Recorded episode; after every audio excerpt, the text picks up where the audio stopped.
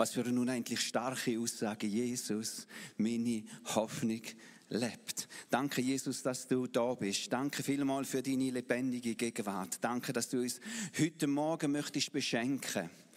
Danke, dass du heute Morgen möchtest heilen, dass du möchtest den Horizont aufweiten, dass du Hoffnung möchtest ganz neu in uns entzünden.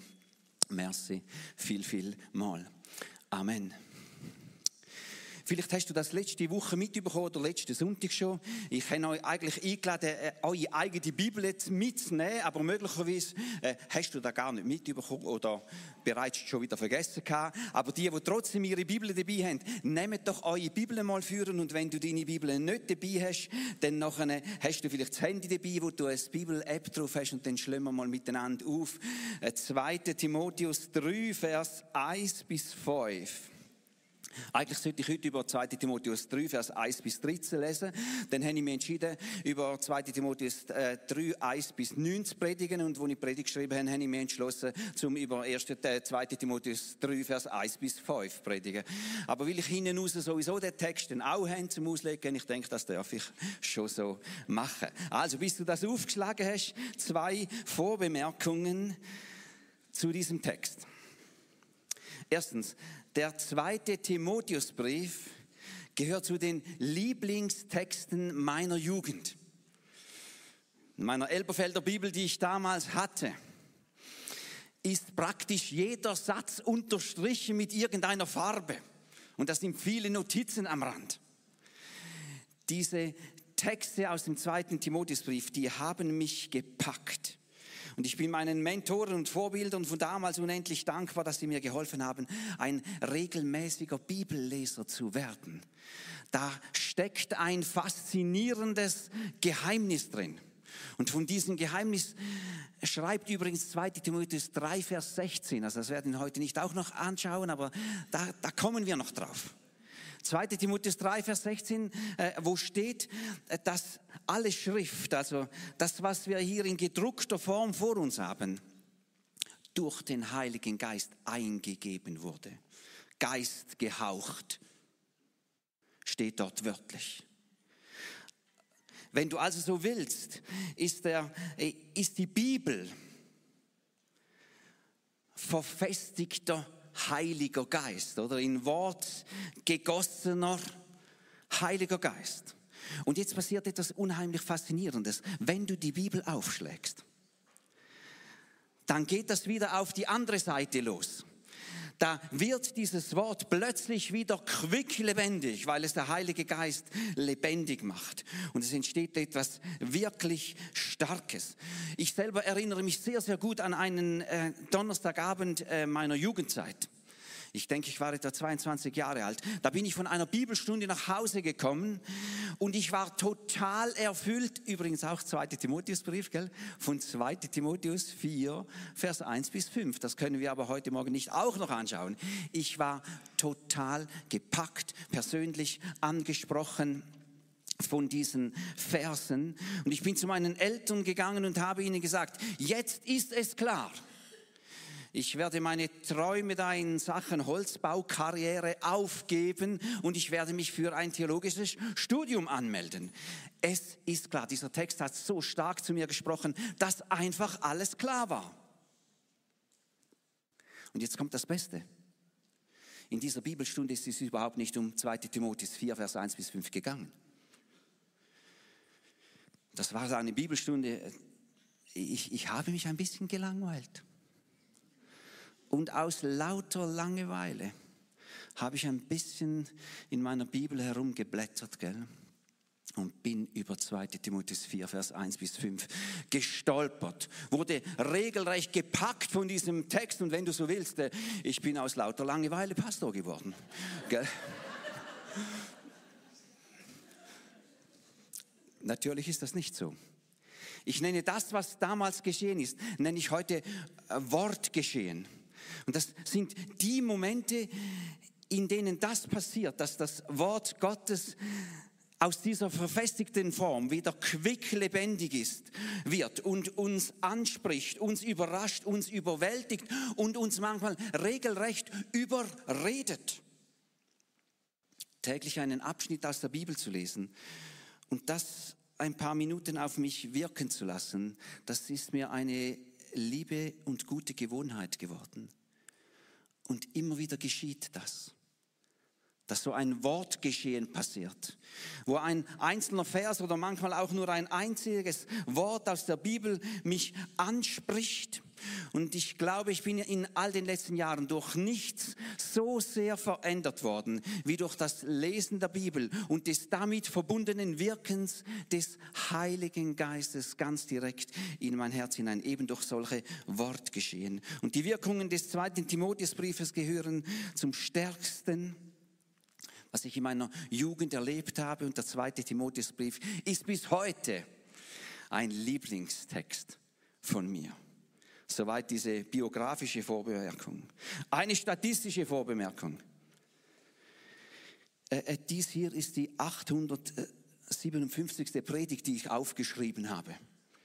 Die nicht aufgeschrieben sind dann noch gar nicht mitgezählt, gell? Und einige dieser Predigten habe ich einfach einmal gehalten. Und andere Predigten habe ich vielleicht zwei oder dreimal gehalten. Und dann gibt es ganz, ganz wenige Predigten, die habe ich schon viele, viele Male gehalten. Spurgeon sagt einmal, alten Bekannten begegnet man immer wieder gerne. So halte ich es mit diesen Predigten. Und jetzt kommt es.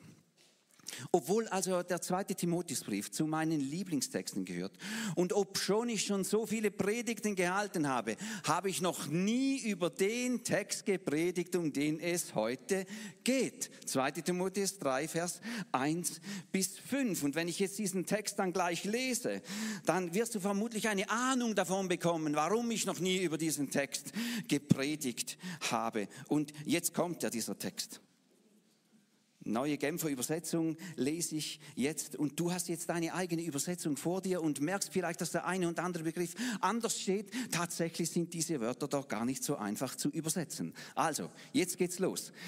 Äh, sei dir jedoch klar, äh, da, darüber im Klaren, dass die Zeit vor dem Ende eine schlimme Zeit sein wird. Die Menschen werden selbstsüchtig sein, geldgierig, großtuerisch und arrogant. Sie werden ihre Mitmenschen beleidigen, ihren Eltern nicht gehorchen, undankbar sein und weder Ehrfurcht noch Mitgefühl kennen. Sie werden unversöhnlich sein, verleumderisch, unbeherrscht, gewalttätig, voll Hass auf alles Gute und zu jedem Verrat bereit. Sie werden vor nichts zurückschrecken, um ihre Ziele zu erreichen und werden von Hochmut verblendet sein. Ihr ganzes Interesse gilt dem Vergnügen, während Gott ihnen gleichgültig ist. Sie geben sich zwar einen frommen Anschein, aber von der Kraft Gottes, die sie so verändern könnte, dass sie wirklich ein frommes Leben führen würden, wollen sie nichts wissen. Von solchen Menschen halte dich fern. So, das sind diese fünf Verse. Kommt dir irgendetwas aus dieser Aufzählung bekannt vor? Hast du schon mal von Menschen gehört oder mit Menschen zu tun gehabt, auf die eine oder zwei oder vielleicht drei Sachen, die da aufgezählt werden, zutrifft? Selbstsüchtig, geldgierig, großtuerisch, arrogant, beleidigend, ungehorsam, undankbar, ohne Ehrfurcht, ohne Mitgefühl, unversöhnlich, verleumderisch, unbeherrscht, gewalttätig, voll Hass auf alles Gute, zu jedem Verrat bereit, Menschen, die vor nichts zurückschrecken, um ihre Ziele zu erreichen, von Hochmut verblendet, auf das persönliche Vergnügen fokussiert. Hast du irgend schon einmal etwas von solchen Menschen gehört? Also spontan und ohne lange nachzudenken, würde ich sagen, Paulus, da hast du eine perfekte Aufzählung von dem gemacht, was dazu führt, warum wir als Gesellschaft immer mehr auseinanderdriften, warum Familien kaputt gehen, warum, äh, weshalb Ehen auseinanderbrechen, warum Firmen in den Ruin getrieben werden, warum Länder gegeneinander in Krieg geraten, warum Kirchen sich spalten und warum Menschen sogar die Verbindung zu sich selbst verlieren. Eine 2000 Jahre alte Aufzählung. Sie könnte nicht top aktueller sein, man könnte es nicht besser beschreiben. wenn ich diese Auflistung von Paulus etwas länger auf mich wirken lasse, dann wird mir aber klar, dass das eine oder andere, was hier aufgezählt ist, mir gar nicht so fremd ist. Das kenne ich doch tatsächlich auch. Und die berühmte Achse des Bösen, die läuft eben nicht fernab von mir irgendwo entlang, so dass ich jedes Mal, wenn ich etwas von da höre, verblüfft und verwundert und erstaunt äh, aufschrecke, dass es so etwas überhaupt gibt. Die Achse des Bösen, diese sogenannte Achse des Bösen, die geht mitten durch mein Herz. Und manches ist mir aus meinem Leben besser bekannt, als mir lieb ist. Aufmerksamkeit ist gefragt. Viele wissen, dass meine Frau und ich schon seit längerem äh, an so einem Holzwohnwagen werkeln. Und in diesem Zusammenhang musste ich äh, äh vor kurzem bei einem Elektrofachgeschäft äh, 16 Abdeckungen, also Elektroabdeckungen von bestimmter Größe und von einem bestimmten Design bestellen. Habe ich gemacht, gell? Erste Lieferung gekommen, alles falsch. Die, die komplette Lieferung, nicht nur die Abdeckungen, sondern alles, was ich bestellt habe, alles im falschen Design. Zweite Lieferung. Richtiges Design, aber falsche Abdeckungen. Obwohl ich vorhin extra noch angerufen habe, um zu klären, damit sicher keine Verwechslung mehr stattfindet und damit man mich sicher nicht falsch verstehen kann habe ich mich gefreut auf die dritte Lieferung, als da der Sack vor der Türe stand. Das ist wirklich schnell gegangen, hat mich richtig begeistert. Die Elektrobranche hat in Sachen Lieferkette also ein wirklich ein gutes Tempo drauf, gell? Dritte Lieferung, hat mich schon gefreut. Hat mich zu früh gefreut. Wieder falsche Ab Abdeckung. Und gerne möchte ich jetzt behaupten, dass nichts von dem, was in dieser Liste steht, in meinem Herzen aufgeploppt ist. Gerne würde ich behaupten, dass die Frucht des Geistes, Galater 5, 22, als da wären Liebe, Freude, Friede, Geduld, Freundlichkeit, dass das so richtig in mir emporgesprießt ist gegen Himmel zu. Gerne würde ich das behaupten. Ich würde es wirklich gerne behaupten. Ich habe mich entschlossen, persönlich zu der Firma hinzufahren. Waren nur etwa drei oder vier Kilometer. Aber diese drei oder vier Kilometer, haben gereicht, um mir bewusst zu werden, Martin, du bist unheimlich arrogant. Wenn die Umstände nur entsprechend sind, dann ist da immer noch unheimlich viel Arroganz in deinem Leben drin. Und diese drei oder vier Kilometer haben gereicht, um mir zu überlegen, wie ich klar und bestimmt, aber auch freundlich reagieren kann. Schließlich bin ich dieser Firma angekommen, mit dem Chef, mit dem Chef bin ich per Du, der war glücklicherweise gar nicht da. Habe ich der Büromitarbeiterin gesagt, äh, was ich will. Sie hat mich schon gekannt, ich war schon dreimal dort. Äh, hat sie gesagt, ich weiß, was Sie möchten, Herr Mark. Ich habe es dem Chef auch gesagt. Und dann habe ich ja gesagt, richten Sie dem Chef aus, ich bin gern mit dir persönlich äh, und freundschaftlich verbunden. Aber wenn jetzt nochmal eine falsche Lieferung kommt, dann würde ich es also ehrlich ein bisschen persönlich nehmen. Und bin gegangen, gell? Freitagmorgen kam die vierte Lieferung. War die richtige Lieferung? Und erst viel später ist mir klar geworden, ich glaube, Gott hat das zugelassen um mir wieder einmal einen tiefen Blick ins Innerste meines Herzens zu geben und zu sagen, wenn es hart auf hart kommt und wenn sich eine Sache zuspitzt, ist da doch immer noch unheimlich viel Arroganz in meinem Leben drin. Gott ist es um mein Herz gegangen. Also zurück zur Liste hier von Paulus. Ja, es gibt Menschen, auf die das eine oder andere dieser Dinge zutreffen.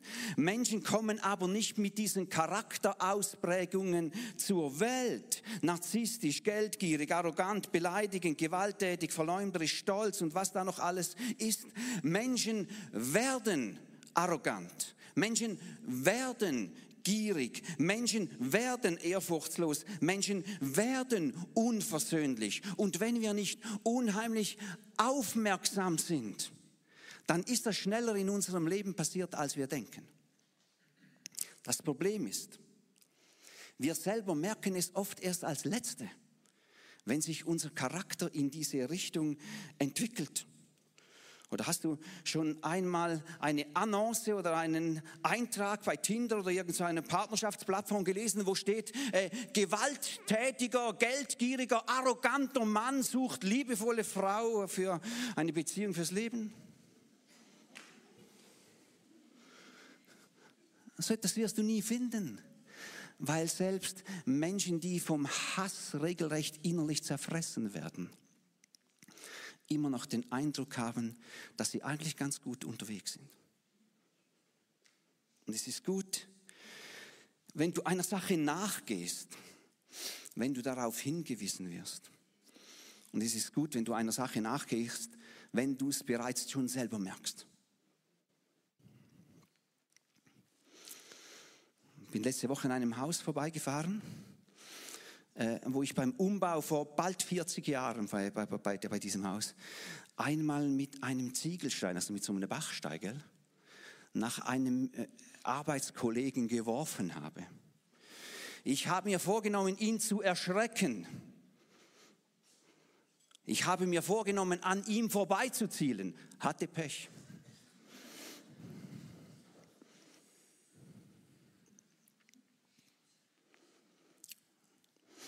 Ist gut, dass das Haus an einer Straße steht, wo ich immer wieder vorbeikomme. Ich komme immer wieder vorbei. Das ist mir zu einem Denkmal geworden. Oder vielleicht auch zu einem Mahnmal. Sorgfältig auf das zu achten, was da in mir drin ist. Es gilt, aufmerksam zu sein. Und Nicholas Thomas Wright, wir empfehlen ja äh, sein Buch als Vertiefung zu dieser Predigtreihe. Das sind kurze Abschnitte, ein Bibeltext und eine kurze Auslegung dazu. Da kannst du gut täglich äh, dich reinknien. Äh, er schreibt zu dieser Liste von Paulus, Diejenigen, die so leben, werden von negativen Kräften und Gefühlen aufgefressen. Sie sind nicht glücklich. Sie haben als armseligen Ersatz für Glück die Fähigkeit angenommen, andere unglücklich zu machen, so dass sie wenigstens wissen, dass sie Macht über andere Menschen haben, auch wenn die Ausübung dieser Macht sie selbst unglücklich macht. Ich glaube, das ist hervorragend formuliert. Dass es Menschen im Einflussbereich von solchen Leuten nicht gut geht. Das muss vermutlich nicht extra betont werden.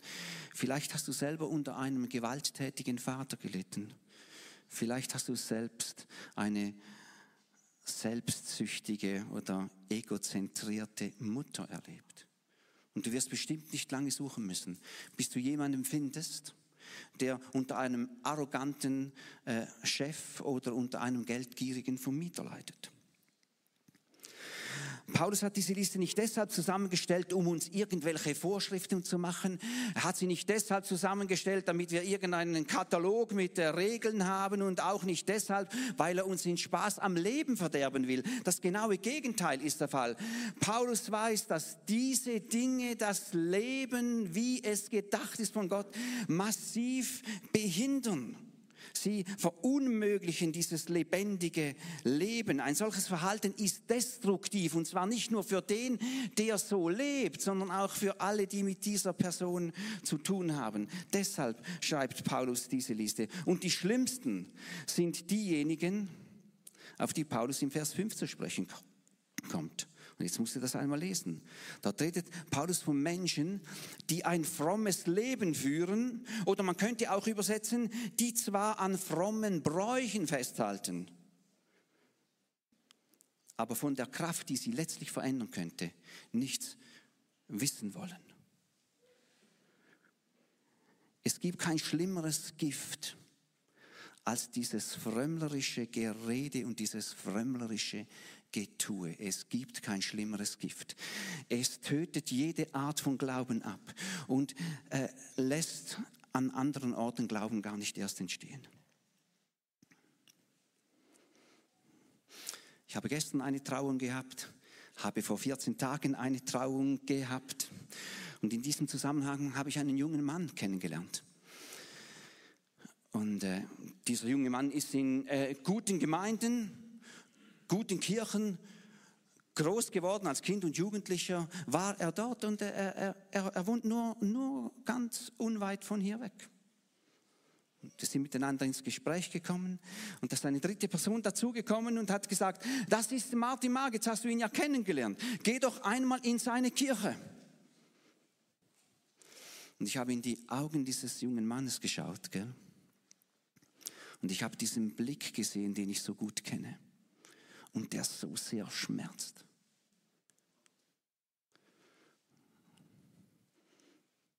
Und ich habe zu ihm gesagt, gell, du hast ein eine fromme Überdosis verwünscht. Und er hat nur genickt. Und dann habe ich zu ihm gesagt, hab Geduld. Das mit dem Glauben wird wieder kommen. Und zu dieser Person, die dazu gekommen ist, habe, habe ich gesagt, wenn dir das geistliche Leben dieses Mannes am Herzen liegt, dann wirst du Geduld brauchen. Viel, viel Geduld. Was und unter uns gesagt, dieser junge Mann hat zu viel Frommes und zu viel Frömmigkeit erlebt und zu wenig von dieser Kraft erlebt, die mit dem Glauben zusammenspielen muss, wenn es funktionieren soll. Und das ist so schnell geschehen.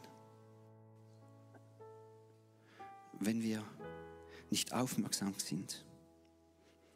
Und Paulus schließt in Vers 5 ab mit dem Rat an Timotheus, von solchen Menschen, die so leben, halte dich fern. Und das sind wirklich taffe Worte. Und ich bin sicher, Paulus hat seinen jungen Mitarbeiter Timotheus sehr, sehr gut gekannt und hat gewusst, in was für eine Gemeinde er ihn schickt als äh, zur Krisenintervention, nämlich in diese Gemeinde in Ephesus, die gerade durch eine große Krise gegangen ist. Und ich bin sicher, Paulus hat ihm einen guten Rat gegeben, wenn er gesagt hat, geh da auf Distanz zu solchen Menschen. Aber Distanz ist nicht einfach ein generelles Rezept, das gilt. Paulus hat das selbst auch anders gelebt. Und ich denke, dass Paulus, wenn er heute hier ist, besonders den Gestandenen unter uns und denen, die schon weit im Glauben vorangeschritten sind, heute Morgen sagen würde, steh fest, lauf nicht davon. Setz dich mit deinem ganzen Leben dafür ein, dass in dieser Kirche eine Kultur herrscht, die eine Gegenkultur zu dieser Welt und eine Gegenkultur zu dieser Liste ist. Und was ist denn die Gegenkultur zu geldgierig? Großzügig, oder? Was ist die Gegenkultur zu großtuerisch? Ja, wohlwollend zurückhaltend, demütig. Was ist die Gegenkultur zu unversöhnlich? Geist, die Hand ausstrecken zur Versöhnung. Was ist die Gegenkultur zu unbeherrscht? Vielleicht rücksichtsvoll, empathisch. Wir könnten diese ganze Liste jetzt durchgehen miteinander und uns fragen, was ist die Gegenkultur? Und am Schluss wäre eine Kultur beschrieben, von der man nicht so schnell eine Überdosis bekommt. Eine Kultur, von der man sich mehr wünscht. Eine Kultur, in der sich Glaube entwickeln kann, in der Ehrlichkeit und Respekt aufblühen. Eine Kultur, in der Gottes Kraft zur ganzen Entfaltung kommt. Eine Kultur, in der das Leben möglich ist von dem Jesus gesprochen hat, als er dort gesagt hat, ich bin gekommen, damit sie das Leben haben. Leben im Überfluss.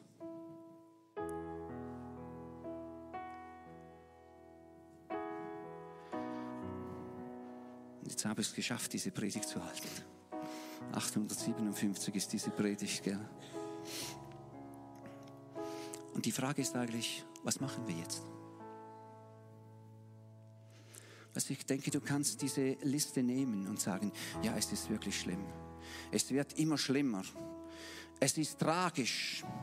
Es ist furchtbar. Es kann einem deprimieren. Es macht einem richtig kaputt. Und ich ergänze dann gerne dazu, ja, das stimmt. Es ist auch nicht mehr so, wie es früher auch nie war. Wir können uns beschweren, wir können verzweifeln, wir können uns verkriechen. Oder wir können aufstehen und uns fragen, was ist dann die Gegenkultur zu dem, was Paulus hier schreibt? Und ich bin sicher, das war die Intention von Paulus. Er hat sich vorgestellt, dass Christen aufstehen und sich fragen, was ist denn eine Gegenkultur zu dem? Männer und Frauen, die aufstehen und nicht nur darüber reden, sondern etwas von dem leben, was eben die Gegenkultur zu dem ist. Und die Frage am Schluss dieses Gottesdienstes ist, wo sind die Verbündeten? Wo sind die Verbündeten, die, die sagen, jawohl, ich bin dabei. Ich möchte diese Gegenkultur leben. Ich bin dabei und manchmal müssen wir uns vermutlich aneinander erinnern, gell? Also der Bruno und ich, er nickt mir schon zu. Wir, wir, wir werden das machen, gell? Und uns ab und zu mal sagen, hey Martin, du kommst wieder auf ein ganz komisches Geleise. Komm, lass uns über diese Gegenkultur nachdenken. Lass es uns so leben, gell? Und dann werden wir uns gelegentlich gewaltig auf die Nerven gehen. Äh, und dann werden wir sagen, wir möchten diese Gegenkultur leben. Und wenn wir die letzten zwei sind, die es leben, wir werden das leben, gell? Und du kannst eine Frau sein. Du kannst ein Mann sein, die mit dieser Gegenkultur lebt. Und ich denke, das ist die Art und Weise, wie lebendige Hoffnung, echtes Leben geschieht. Ich denke, das ist die Art und Weise, wie Schmerz und Verletzungen heilen können, vielleicht endlich heilen können. Das ist der Weg, wie Menschen, die heute noch über ihrer unter ihrer Überdosis leiden, wieder einen Anschluss finden. Nicht nur an Gott, sondern auch an seine Gemeinde. Amen.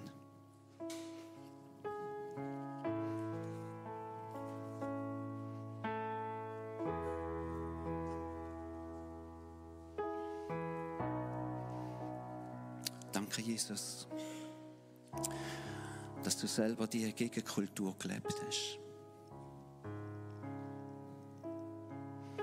Bist nicht an einen Ort angekommen, wo du dir Illusionen gemacht hast und gar keine Ahnung hast, was auf dich zukommt. Du hast gewusst, dass du im Gegenwind wirst stehen. Und mir sind es dir wert gewesen, dass du die Gegenkultur gelebt hast. Ich bin es dir wert gewesen. Und Jesus, Heute Morgen stand ich vor dir und heute Morgen sind wir vor dir und wenn du möchtest, darfst du das selber auch in deinem Herz mitbeten und sagen, Jesus, ich gebe dir die Erlaubnis, alles zu tun, wo dort hinführt, dass ich der Mann werde, die Frau werde, wo du schon immer davon geträumt hast. Ich gebe dir die Erlaubnis, durch den Heiligen Geist das zu, was dazu führt, dass die Frucht von der, von der Liebe, von der Freude, von der Geduld, von der Freundlichkeit, von der Selbstbeherrschung in mir kann wachsen. Mir selber zum Segen und zum Segen den Menschen. Jesus, da sind wir als Einzelne und da sind wir als ganze Kirche. Wir weihen uns dir schaff du heilig. Schaff du Hoffnung. Lass uns ein Segen sein. Und lass den Strom vom Segen hinter uns entstehen. Amen.